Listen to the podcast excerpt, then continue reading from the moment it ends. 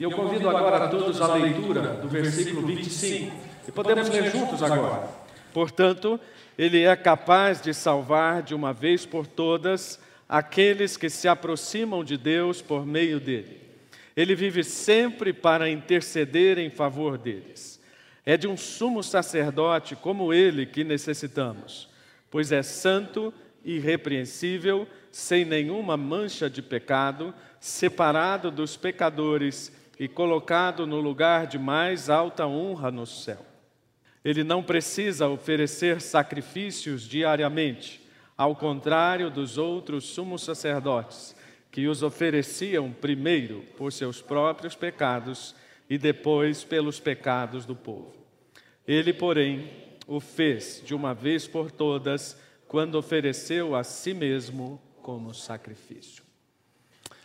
Esse é um texto bastante peculiar, poderíamos dizer assim, especialmente quando começamos o ano e estamos pensando em todas as coisas que vamos precisar para esse ano. Eu sei, você já fez sua listinha? Quais são suas necessidades neste ano que estamos iniciando? Eu sei, eu sei que essa questão de lista, de necessidade, é muito pessoal. E eu não quero invadir a privacidade de ninguém. Mas se eu pudesse perguntar, eu acho que eu já teria a resposta da maioria de vocês. Alguém colocou aí na sua lista um sacerdote? Não? Mas por que estão estranhando? Você não colocou na sua lista de necessidades para 2020 um sacerdote? Não. Ah, poxa vida. Na verdade, não é de se estranhar. Até mesmo dentro da igreja, nós temos hoje uma cultura que Albert Moller chama de resíduo de visão cristã. Ou seja, alguma coisa que sobrou daquilo que nós chamamos de visão cristã e que nós pensamos que é aquilo que Deus quer. Então, como eu dizia, muitos de nós hoje temos uma visão bastante equivocada e uma prática daquilo que é cristão. Somos cristãos part-time. Um certo pastor fez uma reflexão sobre a sua própria vida e depois de um tempo ele diz: Descobri que eu fui 25 anos pastor em tempo integral e cristão em meio período. E então tudo aquilo que faz referência às coisas religiosas, entre aspas, nos parece distante demais. Um sacerdote é alguma coisa que nos remete à ideia de alguém com roupas esquisitas, com rituais esquisitos, com uma coisa muito distante de nós, e nós não precisamos disso, pensamos. Queremos alguma coisa mais moderna. Mas o que é moderno? Carlos Drummond de Andrade, um ateu confesso, disse: Quero ser eterno e não moderno. E se um ateu está dizendo isso, nós precisamos olhar para aquilo que tem valor da palavra e pensar que talvez, olha só, não é que esse talvez reflita a dúvida, mas é o talvez do start para começar a pensar nessas coisas.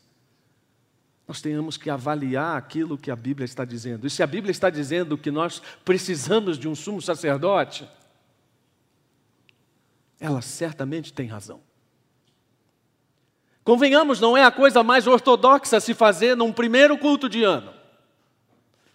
Não é um texto sobre o qual a maioria dos pastores pregaria no primeiro culto do ano. Mas eu vejo tanta propriedade nesta passagem de Hebreus, que é impossível não afirmar como um escritor: nós precisamos de um sumo sacerdote. E não sou eu.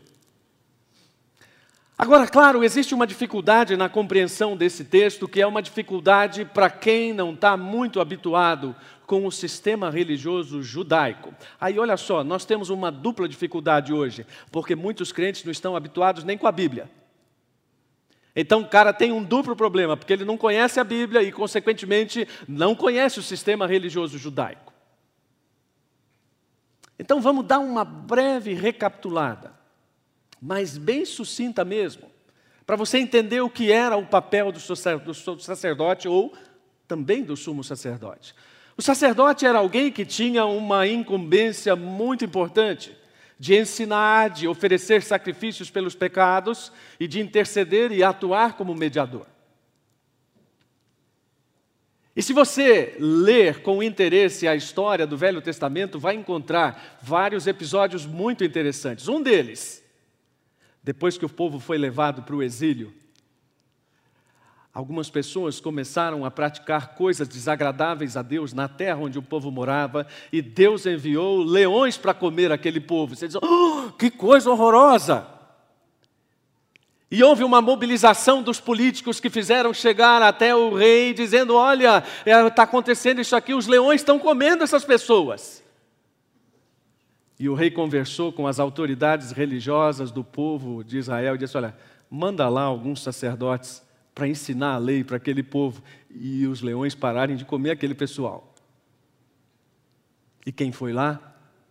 Sacerdotes. Sacerdotes tinham também o papel de oferecer sacrifícios a Deus. Não era fácil como hoje, né? Você peca, pede perdão a Deus, isso quando faz. Olha só como era complicado esse negócio. Você pecava, primeiro tinha que admitir que pecou, né?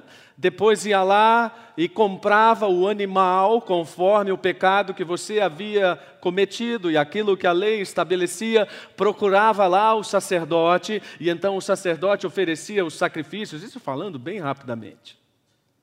Isso dava uma trabalheira, rapaz. Olha só todo o aparato econômico à volta disso, animais e toda a corrupção, porque sim, muitos sacerdotes diziam: não, esse animalzinho que você trouxe aí não está perfeito, mas se você comprar aqui do meu lojinha, aqui você vai ter o um animal perfeito.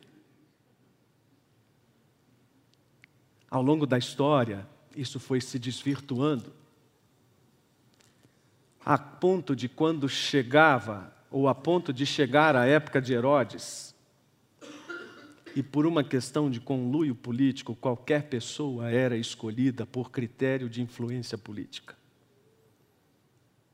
Malaquias já alertava: as palavras do sacerdote devem guardar o conhecimento de Deus. E o povo deve buscar o sacerdote para receber instrução, pois ele é mensageiro do Senhor dos Exércitos.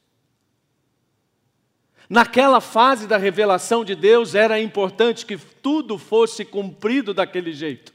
Que o sacerdote vestisse aquela roupa que foi definida por Deus, que ele cumprisse todos aqueles rituais definidos por Deus, e que o sumo sacerdote fosse a única pessoa com autorização de Deus para entrar naquele lugar reservado do templo chamado o Santo dos Santos, onde só ele entrava uma vez por ano.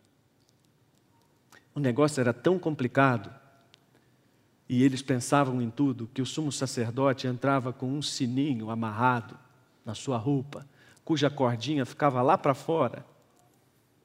De tal forma que ele se sofresse um mal súbito lá dentro, onde ninguém poderia entrar, as pessoas lá fora poderiam saber.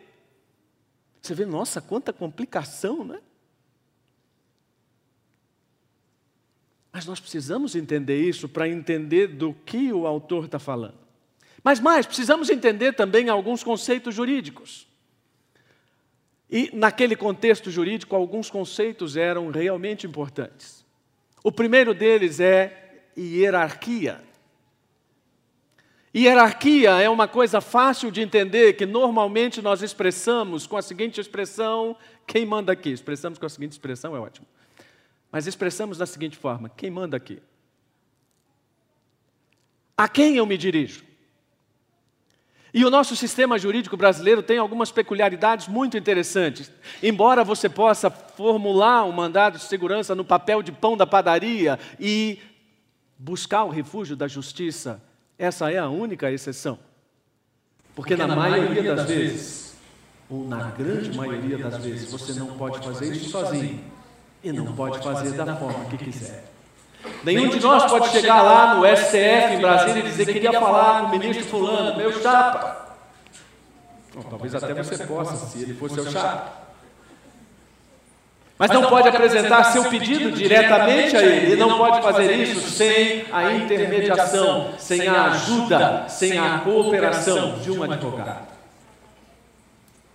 E esse é um conceito que direito vem desenvolvendo ao longo dos últimos anos. Na verdade, um conceito quase tão antigo quanto a humanidade. Mas o que ficou mais famoso foi esse exemplo da Revolução Francesa, de um advogado que se tornou célebre pela forma como ele se envolvia nas causas E ele costumava apresentar-se diante da corte e dizer: Trago para a convenção a verdade minha cabeça, ela poderá dispor de uma após ouvir a outra.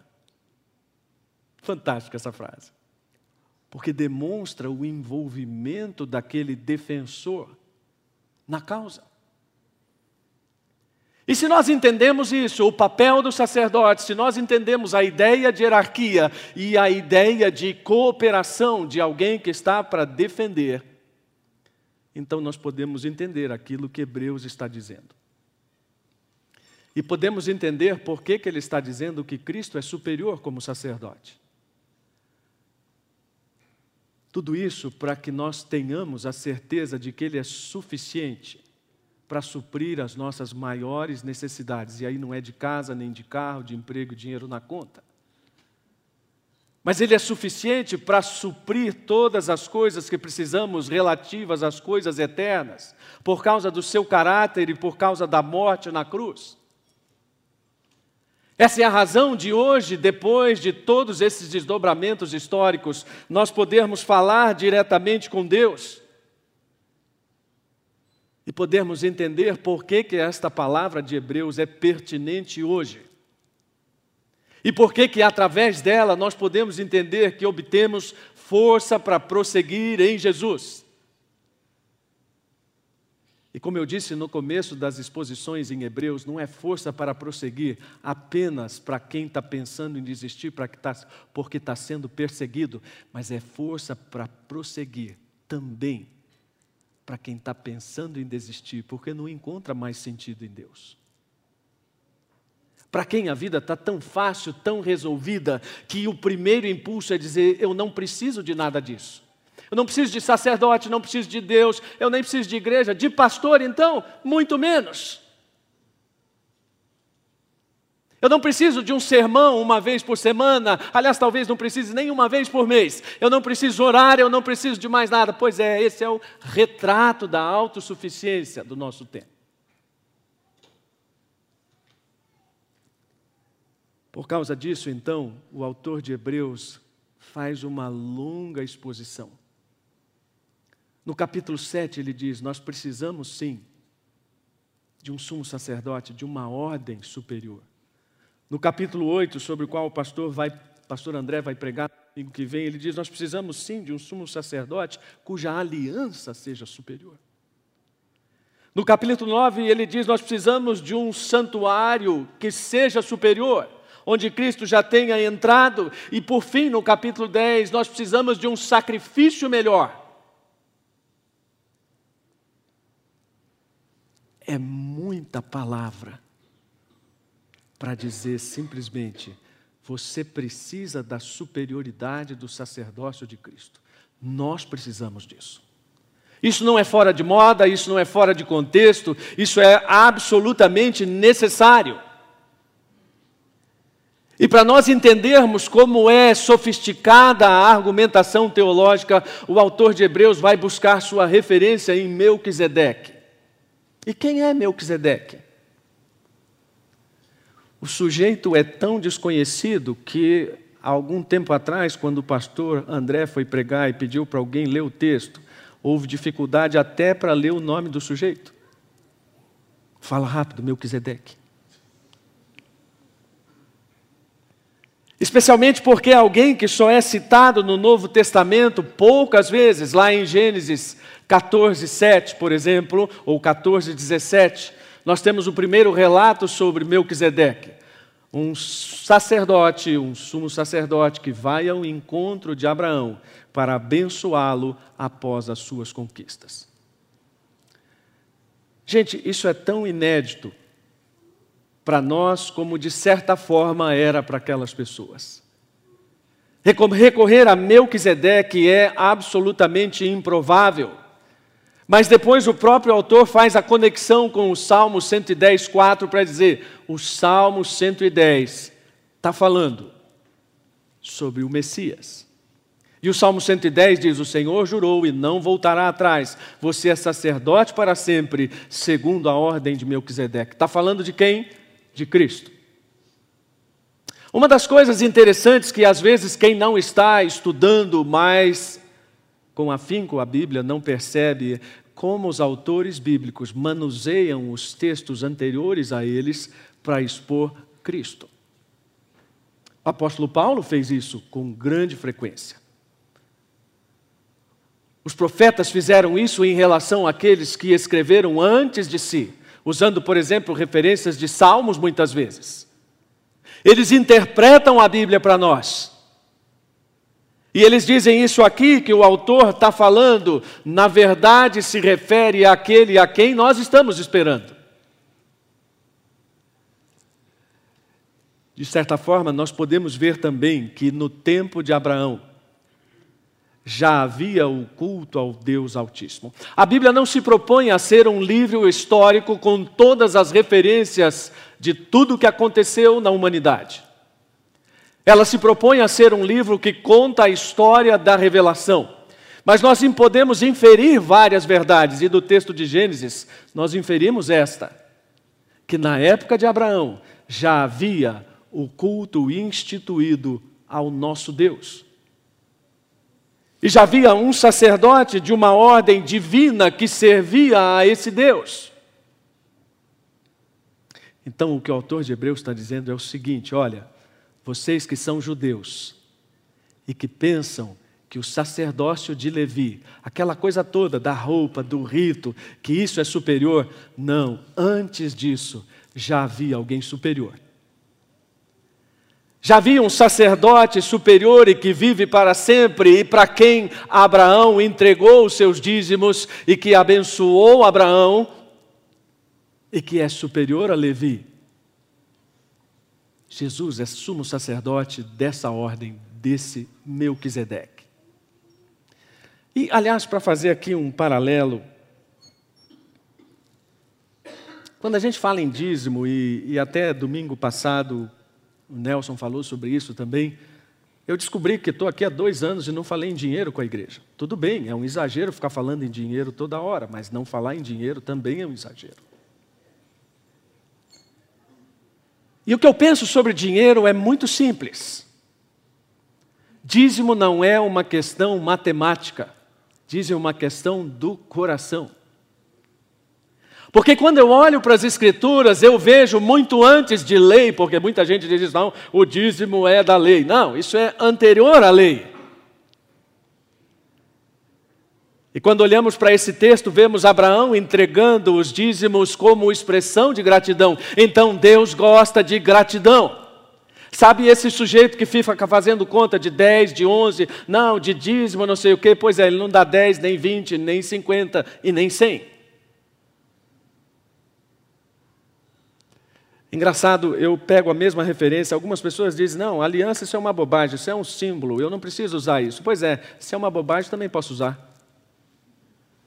Se é um símbolo, então eu sei que está no coração, isso também não me impede de usar. E então, fechando parênteses, dízimo é questão do coração, é expressão de gratidão, é aquilo que devolvemos a Deus como um mínimo de tudo aquilo que Ele tem nos dado.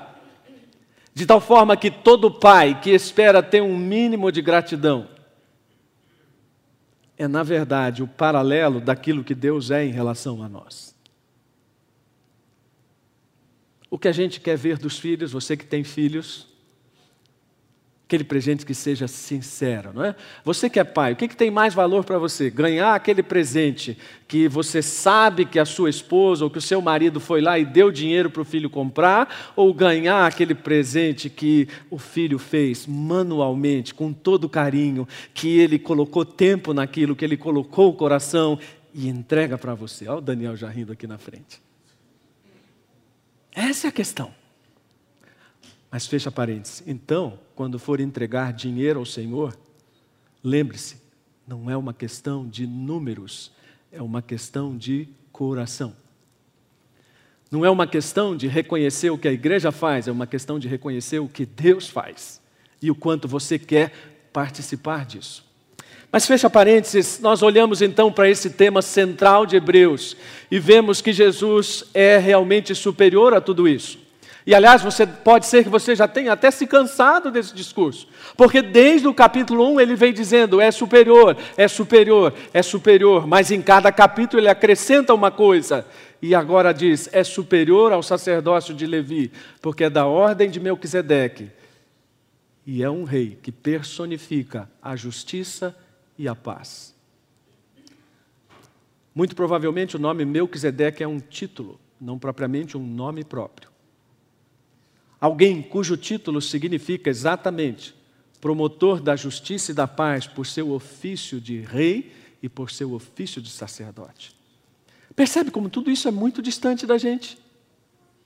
Nós não estamos habituados com a ideia de um rei, não estamos habituados nem mesmo com a ideia de sacerdote. Mas a nossa dificuldade é a mesma, e se não fosse assim, o autor de Hebreus não gastaria tanto tempo tentando convencer aquelas pessoas que aquilo era melhor. Eu próprio não gastaria mais que cinco minutos aqui dizendo Jesus é superior, você já entendeu isso. Mas ele precisa dizer também que a superioridade de Jesus em relação a Levi significa também a superioridade de uma nova aliança. Então, a cada elemento que ele vai acrescentando, ele vai mostrando o argumento teológico dele e dizendo aquilo que deve estar em primeiro plano é a pessoa do Messias. E quando isso está prometido lá no Salmo 110, 4, isso nos atinge porque atinge todo o nosso anseio de um mundo melhor. Uma coisa que me deixa muito triste é quando o projeto de mundo melhor dos crentes não tem Deus. Quando o projeto de mundo melhor dos crentes não passa pela justiça e pela paz já prometidas em Cristo. E por isso vemos tantas pessoas se envolvendo com ONGs e nada contra o envolvimento com ONGs. Faça isso. Mas a justiça e a paz que esperamos não virá disso. A justiça e a paz que esperamos virá de Cristo. O autor de Hebreus então passa a colecionar alguns critérios. E ele diz: olha, Melquisedeque é maior por causa de uma questão de abrangência. Parece até uma abordagem jurídica. Uma questão de territorialidade. Levi era sacerdote de uma nação, de um povo, mas Melquisedeque é um sacerdote em caráter universal. Uma questão de perfeição, porque ele diz: todos os sacerdotes que oferecem sacrifícios são falhos, são homens pecadores, oferecendo ofertas por gente pecadora. Mas o sacerdócio de Cristo é perfeito. Ele diz também é um critério de adequação. Porque se esse sacerdócio fosse então aquele sob o qual o Messias deveria vir, ele seria sacerdote pela ordem de Levi. Mas Jesus não era dessa tribo. Qual era a mesma tribo da qual Jesus era? Ah, nem todos estão dormindo. Mas é um critério também de temporalidade. Uma das coisas mais bonitas do plano de Deus é perceber como é que esse plano se desenvolve na história. Então, quando Paulo ensina aqui sobre aquela revelação da lei, nós tínhamos uma provisão temporária para nos levar a Cristo. Ele está dizendo de outra forma: as coisas estão acontecendo segundo o projeto de Deus, ordenadamente na história, para nos levar ao auge de tudo isso. Essa agitação toda do do estresse no Oriente Médio, né? Nós já oramos ali no, na sala VIP, mas eu nem vou dizer para você pelo que nós oramos. Porque uma das coisas que eu disse ali é a seguinte: eu não creio naquilo que a imprensa quer me fazer crer. E eu oro para que governantes e pessoas crentes como nós, que conhecemos a palavra, tenhamos a perfeita compreensão da soberania de Deus sobre tudo isso. Ontem estava lendo aquele trecho em que Ezequias se vê amedrontado diante do cerco da Síria. E ele manda um apelo desesperado a Isaías: o que, que vamos fazer? O negócio aqui está feio. a resposta que Deus dá depois disso, ela é sintomática. Porque ela diz ao rei da Síria: Você pensa que você está fazendo tudo isso porque você é importante? Você está fazendo tudo isso porque eu determinei. Você está fazendo tudo isso porque eu sou soberano. E nada escapa ao meu controle. E então, no tempo devido, todas as coisas acontecerão segundo aquilo que Deus determinou. Moral da história não importa o que esteja acontecendo, não importa o rumo das coisas, nós precisamos entender que nada pode nos separar dessa herança que nos é trazida pelo sacerdócio de Cristo. Nós precisamos sempre lembrar que essas pessoas para quem o autor de Hebreus escreveu eram pessoas pensando em desistir por causa de todas as dificuldades. Qual é a nossa dificuldade hoje? Quais são as coisas que nos levam a querer desistir de Deus? Quais são as coisas que nos levam a querer duvidar de Deus? E mais, quais são as coisas que nos querem afastar de Deus?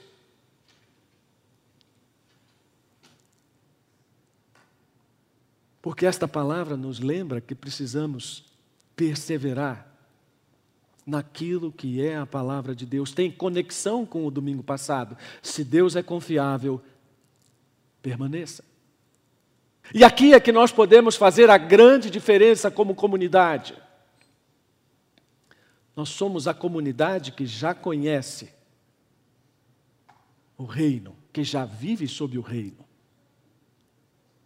E podemos fazer a diferença na vida de todos os que fazem parte da comunidade, de todos os que fazem parte da nossa comunidade mais ampla, mostrando que nós já sabemos o que é isso. O grande desafio da igreja dos nossos dias é viver coerentemente em relação àquilo que Cristo mostrou. Se você já recebeu uma mensagem minha de aniversário pelo WhatsApp, deve ter recebido alguma coisa do tipo: que Cristo seja visto em você cada dia mais. Porque essa é a nossa expectativa. Que Cristo seja visto em nós é a única forma que nós temos de dizer ao mundo que aquilo em que acreditamos é verdade, é a única forma de não sermos cristãos em meio período. É a única forma de dizer que a cosmovisão cristã em nós não é um resquício, mas é uma realidade plena de uma coisa que nós estamos vivendo. No Natal eu disse que tem gente que gosta tanto de Natal aqui na igreja, né, que seria Natal o tempo inteiro. Eu sou uma dessas pessoas, mas não só para cantar o Natal, para dizer a esperança do mundo está em Jesus. Tudo isso que a gente está tentando fazer humanisticamente pode ser conquistado em Jesus. Mas para isso e para terminar, nós precisamos pontuar algumas coisas que o autor pontua no final para dizer por que nós precisamos de um sacerdote. Ah, porque até agora eu falei, falei, falei, falei, mas eu não disse por quê. Então agora está na hora de falar o que interessa. Por quê? Primeiro, porque nós não podemos subsistir diante de Deus em pecado. E aqui o negócio começa a ficar mais sério. Alistair McGrath diz: no esforço bem intencionado de comunicar a mensagem cristã em uma linguagem palatável ao homem moderno, descascamos a cebola até quase acabar com ela. E olha só, jovens, enganamos os jovens ao ocultar deles a palavra dura, porém necessária, sobre o pecado humano e a redenção divina. Ah, que pena dessas igrejas que tentam ser tão bacaninhas e dizer assim: aqui não vamos falar sobre pecado. Até porque a criança não vai entender o que é pecado, é mesmo? E aquela vez que ela furtou da sua bolsa algum dinheiro? Você chamou do quê? Quando seu filho, adolescente, começar a usar alguma droga, você vai chamar do quê? Nós estamos impregnados de uma mentalidade, de uma cultura evangélica que quer o conforto. No retiro lá no começo do ano, no Almenate, eu mostrei uma, uma charge que mostra o pastor pregando diante da congregação e cada um com uma plaquinha. Por favor, não fale em dinheiro. A outra, por favor, não fale sobre o meu pecado. Outra, por favor, fale coisas agradáveis. O outro dizendo, por favor, fale coisas que me motivem. Eu próprio, como pastor, já tenho ouvido várias vezes, pastor, você precisa pegar umas coisas mais bacanas. Bom, bacana vem de baco, baco, bacanal, vinho, então pregar chumbado.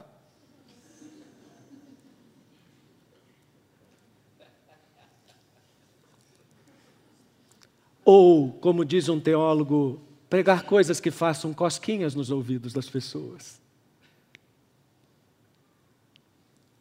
Não tem interesse em fazer isso. Porque eu tenho plena convicção, não como pastor, mas como cristão, que o que está destruindo a humanidade é o pecado, e se precisamos de um sumo sacerdote, como o autor de Hebreus está dizendo, é exatamente por causa disso, porque não podemos subsistir diante de Deus em pecado. Por causa do caráter santo e justo de Deus, o pecado é essa ruptura da correta relação entre o homem e Deus. O maior prejuízo que Satanás causa às pessoas é convencê-las de que essa história de pecado é a maior baboseira que os cristãos já inventaram. E atribuir a tudo isso, essa coisa de culpa e pecado, é um fardo sobre a nossa civilização da herança judaico-cristã. Olha que bacana. Que falso. Porque, na verdade, essa bagunça no relacionamento entre o homem e Deus é decorrente da desordem moral no coração do homem, que o leva a inclinar mais aquilo que é criado do que ao Criador. E com esse pensamento ele continuará em ruptura. Por esse pensamento, ele continuará distanciado de Deus, a não ser que ele busque realmente o apoio do sumo sacerdote e que ele reconheça isso. Nós queremos olhar para Jesus, mas não queremos olhar para a figura de Jesus como alguém que não apenas não tolera o pecado, mas que perdoa pecados. Celebrando a última ceia com os discípulos, Jesus disse: Cada um beba deste cálice, porque este é o meu sangue que confirma a aliança. Ele é derramado como sacrifício para perdoar os pecados de muitos. Jesus poderia ter feito ou ter feito muitos discursos sobre justiça, paz, geopolítica, critérios éticos e tantas coisas outras. Mas o foco de Jesus é falar sobre pecado. O apóstolo Paulo diz: Ele é tão rico em graça que comprou nossa liberdade com o sangue de seu filho e perdoou nossos pecados. Então, essa é uma grande razão pela qual precisamos de um sumo sacerdote. Porque esse sumo sacerdote está dizendo: não existe ninguém além de mim. Eu sou o caminho, a verdade, a vida, e ninguém pode vir ao Pai senão por mim. Num ambiente plural como nós vivemos, essa palavra é fortemente atacada. As pessoas dizem que arrogância de Jesus dizer eu sou o único caminho. E se você, como crente, tem vergonha dessa palavra, então talvez a sua crença e a sua confiança não esteja realmente nisso. Porque a palavra é categórica, não há salvação em nenhum outro, não há nenhum outro nome debaixo do céu em toda a humanidade por meio do qual devamos ser salvos. É nisso que nós cremos. Nós cremos numa história da salvação inaugurada, ou com um novo ciclo inaugurado em Cristo.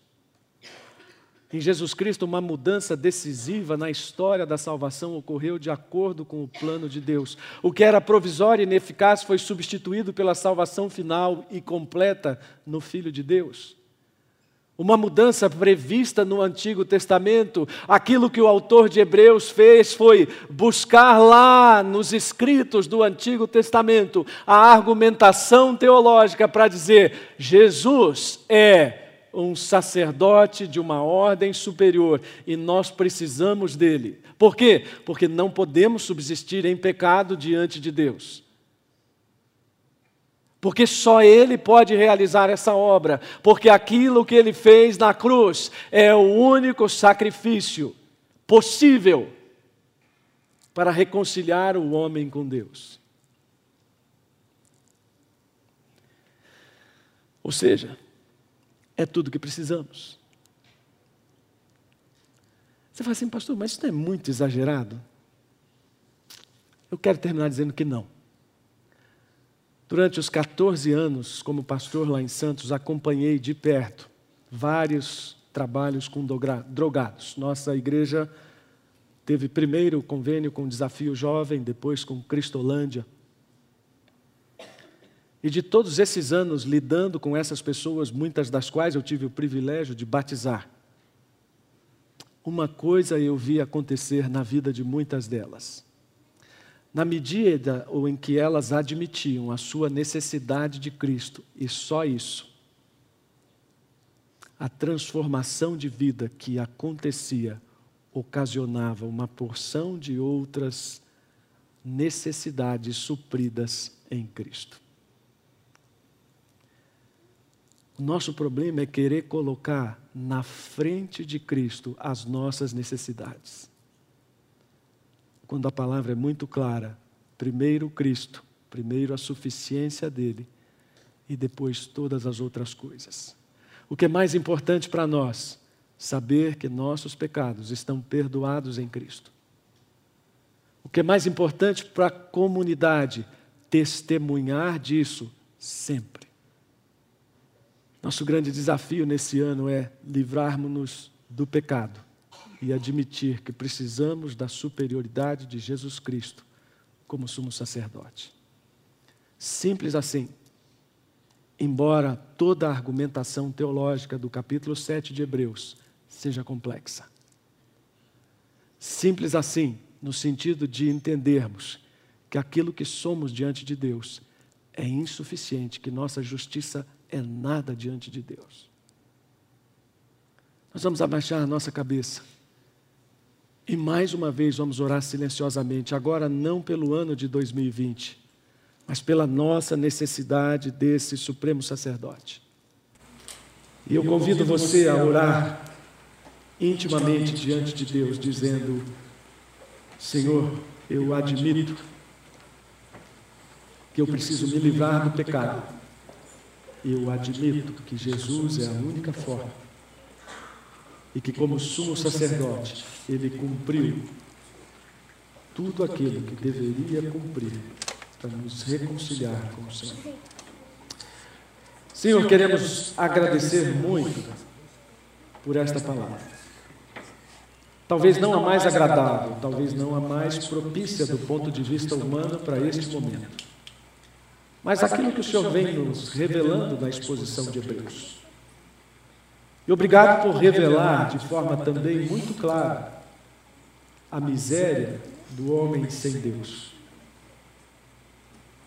E que nesta manhã nós tenhamos honestidade, capacidade dada pelo Espírito para dizer: Senhor Jesus, eu preciso de você como meu sumo sacerdote. Eu entendo todo esse desenvolvimento histórico para chegar até aqui e tocar minha alma com essa mensagem e me livrar do pecado de uma vez por todas. Se você fez essa oração comigo, diga amém. Que Deus nos abençoe.